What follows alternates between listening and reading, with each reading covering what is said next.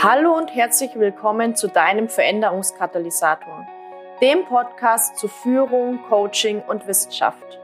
Mein Name ist Jasmin Schweiger, ich bin Wirtschaftspsychologin mit dem Schwerpunkt Führung, Gründerin der Online-Akademie für Leadership Coaching und auf der Mission, Führung zukunftsfähig, sinnhaft und nachhaltig auszurichten. Schön, dass du da bist und wir gemeinsam die Arbeitswelt der Zukunft gestalten.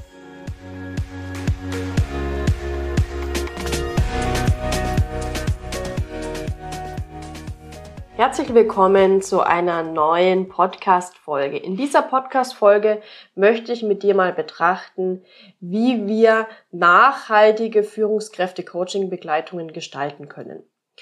Und ich sage mal, der Schlüsselbegriff ist hier Transfer. Also wie können wir als Coaches den Transfer in den Alltag unterstützen? Was können wir tun, damit diese Lücke geschlossen wird zwischen dem, was wir sozusagen wissen und dem, was unsere Coaches dann letztendlich auch wirklich im Alltag umsetzen. Und ich habe gedacht, ich möchte diese Folge so ein bisschen brainstorming-mäßig mit dir gestalten. Das heißt, ich habe einfach so ein paar Ideen zusammengetragen, die ich jetzt hier mit dir teilen möchte, sodass du auch für dich Inspiration mitnehmen kannst für deine Führungskräfte-Coaching-Begleitungen. Und ein paar dieser Tipps sind auch anwendbar für Trainings, Mentorings, also auch für andere Formen der Zusammenarbeit. Das muss nicht unbedingt ein Coaching sein. Genau, ich würde sagen, wir starten gleich mal rein. Und den allerersten Tipp, den ich dir hier mitgeben könnte, ist, dass ich ja grundsätzlich ein Fan davon bin, Begleitungen langfristig aufzusetzen.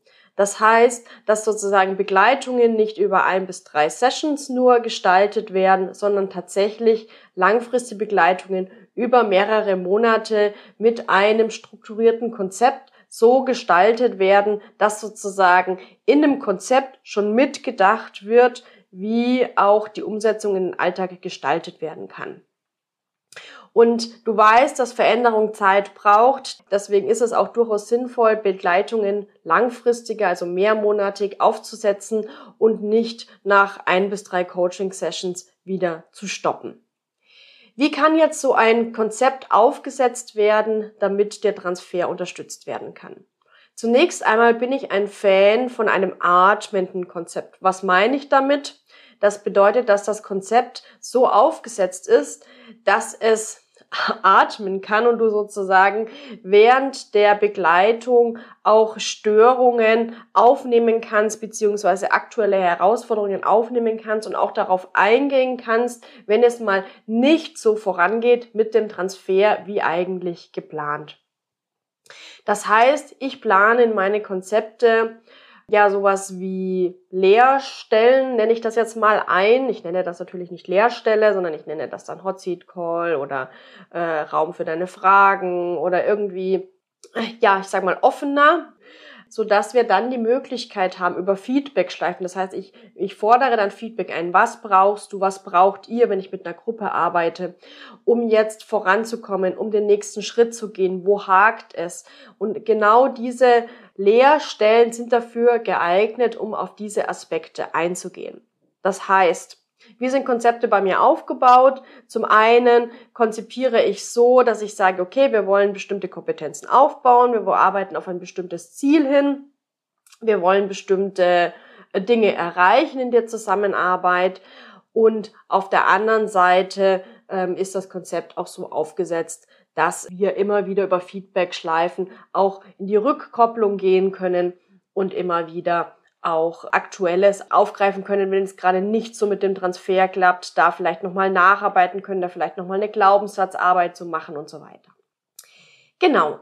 Dann ähm, eine weitere Möglichkeit, so ein Konzept zu gestalten, ist auch neben reinen, ja, ich sag mal, eins zu eins Coaching-Sessions oder Mentoring-Sessions oder Beratungssessions, was auch immer du machst, immer wieder auch Check-in-Termine zu haben. Das heißt, das können zum Beispiel kurze Telefonate sein, das kann auch schriftlich sein, also ich mache das auch gerne per Mail dass wir in einen kurzen Zwischencheck-in gehen und sagen, wie sieht's gerade bei dir aus? Wo stehst du gerade?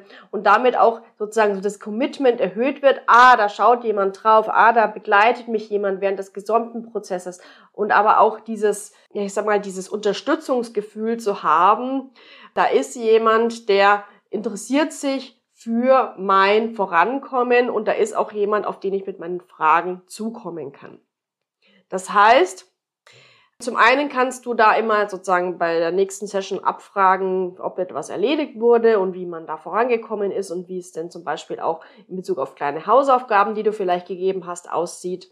Und zum anderen kannst du ja sozusagen Check-in-Termine direkt schon einplanen, wo sozusagen der, der Termin nur dafür genutzt wird, um kurz in die Abstimmung zu gehen. Wie sieht's gerade aus? Was läuft gut? Wo hakt es? Was brauchst du noch? Was sind deine Fragen? Genau. Dann finde ich es auch immer super schön, mit Quick Wins zu arbeiten. Das mache ich meistens tatsächlich auch sogar zu Beginn einer Begleitung, bevor man so wirklich in die, ja, in, in, in ein Konzept einsteigt, dass ich sozusagen Quick Win Sessions habe, es kann auch teilweise sogar ein bisschen länger sein. Also jetzt habe ich zum Beispiel eine Coaching-Begleitung, da haben wir ein bisschen mehr Quick-Win-Sessions, weil da gerade relativ viele Feuer ähm, aufgegangen sind und äh, die jetzt erstmal gelöscht werden müssen.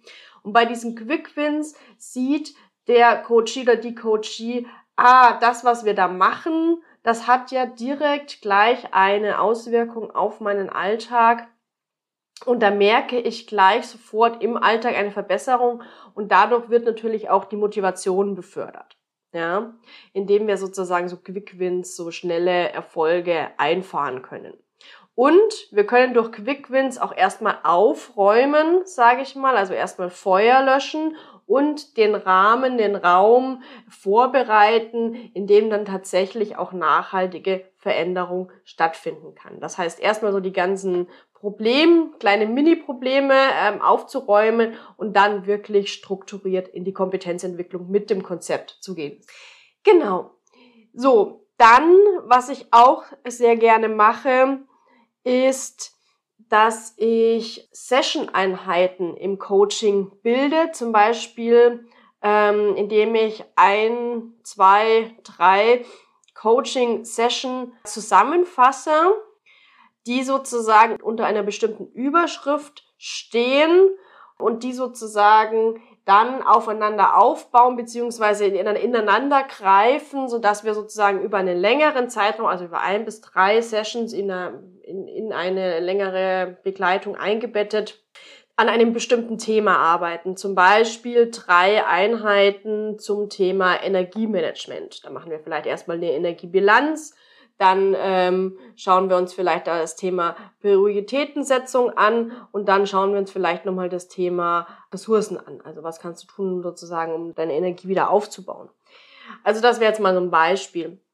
Das heißt, durch dieses Bilden von Session-Einheiten im Coaching arbeitet man natürlich über einen längeren Zeitraum, also kurzfristig längeren Zeitraum an einem bestimmten Thema und der Fokus bleibt auf diesem Thema und der Coachie weiß, ah, beim nächsten Mal ist das wieder dran und so schleift sich das sozusagen ein. Manchmal versteht man ja Dinge auch erstmal, wenn man sie zum zweiten oder dritten Mal besprochen hat oder es fällt so erst der, der Groschen, wenn man zum dritten Mal ein Thema von der anderen Seite dann nochmal beleuchtet hat. Und deswegen finde ich es auch super hilfreich, da in dem Konzept auch ähm, ja so Session-Einheiten zu bilden. Was außerdem hilfreich sein kann, ist tatsächlich bei einer längeren Begleitung Meilensteine zu definieren. Da bin ich grundsätzlich ein Fan davon, also tatsächlich das auch so ein bisschen modular aufzubauen und Zeitpunkte zu definieren, bei denen man dann Erfolge auch feiern kann, ja, bei denen aber auch draufgeschaut wird, haben wir diese Dinge denn tatsächlich auch im Alltag erreicht. Um nicht ein halbes Jahr zu arbeiten und dann sozusagen bleibt das alles nur in der Oberfläche und dann wird sozusagen festgestellt nach einer gewissen Zeit, oh, da ist ja jetzt gar nichts vorangegangen und da haben wir jetzt äh, zwar viel miteinander gesprochen, aber letztendlich ist nichts im Alltag hängen geblieben. Das heißt auch immer wieder diese Meilensteine zu haben, um Erfolge zu feiern, aber die sozusagen auch dazu dienen, um diese Feedback-Schleifen, über die ich vorher gesprochen habe, auch anzustoßen. Genau. Dann hatte ich schon gesagt, kleine Hausaufgaben zu machen, auch Wiederholungen zu machen, ähm, also auch Wiederholungen im Alltag mitzugeben, also für den Alltag mitzugeben. Das finde ich super hilfreich. Und bei den kleinen Hausaufgaben, ich, ich frage tatsächlich wirklich ab, auch beim nächsten Mal wurde das erledigt. Wie bist du zurechtgekommen? Was brauchst du noch? Und wenn ich merke, okay, ich gebe jetzt irgendwie die Hausaufgabe schon zum zweiten oder dritten Mal und es wurde noch nicht erledigt, dann müssen wir halt nochmal wirklich tiefer reingehen und dann auch wirklich schauen, woran liegt es denn, was braucht die Person noch, müssen wir einen Rückfallplan erstellen, müssen wir nochmal eine Glaubenssatzarbeit machen, liegt es an der fehlenden Zeit, also müssen wir sozusagen nochmal eine Prioritätendefinition machen, ist das Ziel nicht attraktiv genug? Und so weiter. Also da müssen wir halt dann wirklich nochmal tiefer schauen, warum funktioniert das nicht. Dann kommt noch mal so der Abschlusstipp, sage ich mal, und zwar arbeite ich mit der Transferstärke-Methode in meinen Coachings und Trainings. Und ja, würde dir da auch eine Interviewfolge mit dem Axel Koch äh, empfehlen, die ich hier für den Podcast auch gemacht habe, wo wir über seine Methode gesprochen haben. Also er hat sehr viel zu dieser Methode geforscht, die basiert auf den verschiedensten Ansätzen der Motivationsforschung, der Transferforschung, der Lernforschung und so weiter. Wir werden dieses Interview in den Show Notes verlinken. Schaut dir das gerne mal an oder hört dir das gerne mal an. Aber was ich kann ich hier vielleicht auch schon mal sagen. Also was ich da zum einen mache, ist, dass ich mit einem Rückfallplan arbeite. Also dass wir schauen, okay, was sind denn Trigger, die zu einem ungewünschten, ja, unerwünschten Verhalten führen und wo können wir sozusagen abbiegen und wirklich so einen Rückfallplan Schritt für Schritt erarbeiten, was die Person stattdessen macht und was auch sozusagen so Unterbrechungssignale sind. Das ist so eine Geschichte, die ich mache. Und ich beachte auch grundsätzlich Aspekte der Transferstärke-Methode. Was sind das für Aspekte? Das sind so Aspekte, wie dass ich zum Beispiel schaue, ist denn überhaupt Offenheit für Fortbildungsimpulse da? Ist denn überhaupt ein positives Selbstgespräch vorhanden? Ja, also wie spricht die Person mit sich selbst? Wenn zum Beispiel auch Misserfolge auftreten, kommen dann so Sätze wie zum Beispiel, ach, ich bin ja sowieso total blöd, es ist ja klar, dass ich das nicht schaffe. Oder kommen da so Sätze wie, ja, jetzt habe ich es noch nicht geschafft, aber mir fehlt vielleicht noch das und das und wenn ich das habe, dann werde ich das schaffen. Also das ist ja ein sehr viel konstruktiveres Selbstgespräch. Also, also auf solche Dinge kann man schauen. Dann kann man natürlich auch schauen, ich hatte schon den Faktor Zeit angesprochen, auch das ist Teil der Transferstärke-Methode aber auch der Faktor unterstützendes Umfeld. Also wie sieht's denn aus im beruflichen Umfeld? Gibt es da jemanden, der unterstützt, zum Beispiel unterstützt die Führungskraft? Wie ist das Teamklima? Wie ist generell die, das Unternehmen, die Unternehmenskultur gegenüber Veränderung eingestellt? Ähm, wie ist da sozusagen auch so das soziale System, in dem der Coach oder die Coachie da unterwegs ist und ist dieses tatsächlich unterstützend oder ja eher hinderlich bei dieser Veränderung, weil auch an sowas kann es dann liegen. Das heißt, ja, wenn es dann nicht funktioniert, dann würde ich halt mal wirklich tatsächlich diese Aspekte mal so Schritt für Schritt durchgehen, vielleicht auch gemeinsam mit dem Coachie durchgehen und das besprechen. Und was wir zum Beispiel auch in meinen Begleitungen machen, ist, dass wir da zum Beispiel auch so mit so einem Test dann arbeiten, wenn es nicht funktioniert. Also, dass wir so, ein, ich so eine, so eine Testerhebung mache, um tatsächlich mal zu schauen, ähm, woran liegt es denn? Also das werden sozusagen diese Aspekte nochmal mit einem wissenschaftlich fundierten Testverfahren abgetestet und ähm, dann kann man sozusagen auf dieser Basis dann auch nochmal auf, auf der Basis der Ergebnisse, die man dann schwarz auf weiß hat, nochmal weiterschauen. Genau, ja, also dazu, wie gesagt, empfehle ich dir zum einen das Interview und zum anderen auch gerne, wenn, wenn, wenn dich das interessiert und du dich auch für das Führungskräfte-Coaching interessierst. Wir werden das auch in der Ausbildung zum Führungskräfte-Coach machen wir das auch. Also schau dir auch gerne das gerne mal an, um zu erfahren, wie man sozusagen auch mit diesen ganzen Dingen, die ich jetzt genannt habe, im Führungskräfte-Coaching sinnvoll umgehen kann. Genau.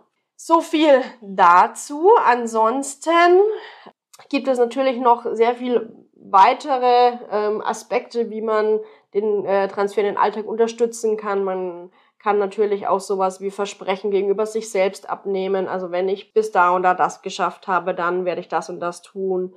Oder auch mal so abfragen, wie würdest du für dich sicherstellen, dass du durchhältst? Was ist das Schlimmste, was passieren kann? Und so weiter. Also so verschiedene Coaching-Fragetechniken natürlich auch einsetzen. Das ist natürlich immer möglich. Aber ich habe jetzt versucht, einfach nochmal so ein paar Dinge ähm, mit reinzugeben, wie man auch konzeptionell arbeiten kann und ja, wie man sozusagen so eine, so eine Begleitung auch von Anfang an schon so denken kann, dass der Transfer in den Alltag auch unterstützt wird. Genau, ansonsten freue ich mich, wenn wir uns in der nächsten Podcast-Folge wiederhören. Wenn du Fragen, Rückmeldung hast, dann freue ich mich natürlich auch, wenn du mir über Social Media, über Instagram oder LinkedIn schreibst. Und ansonsten wünsche ich dir alles Gute und verbleibe mit vielen schönen Grüßen aus Spanien bis zur nächsten Podcast-Folge.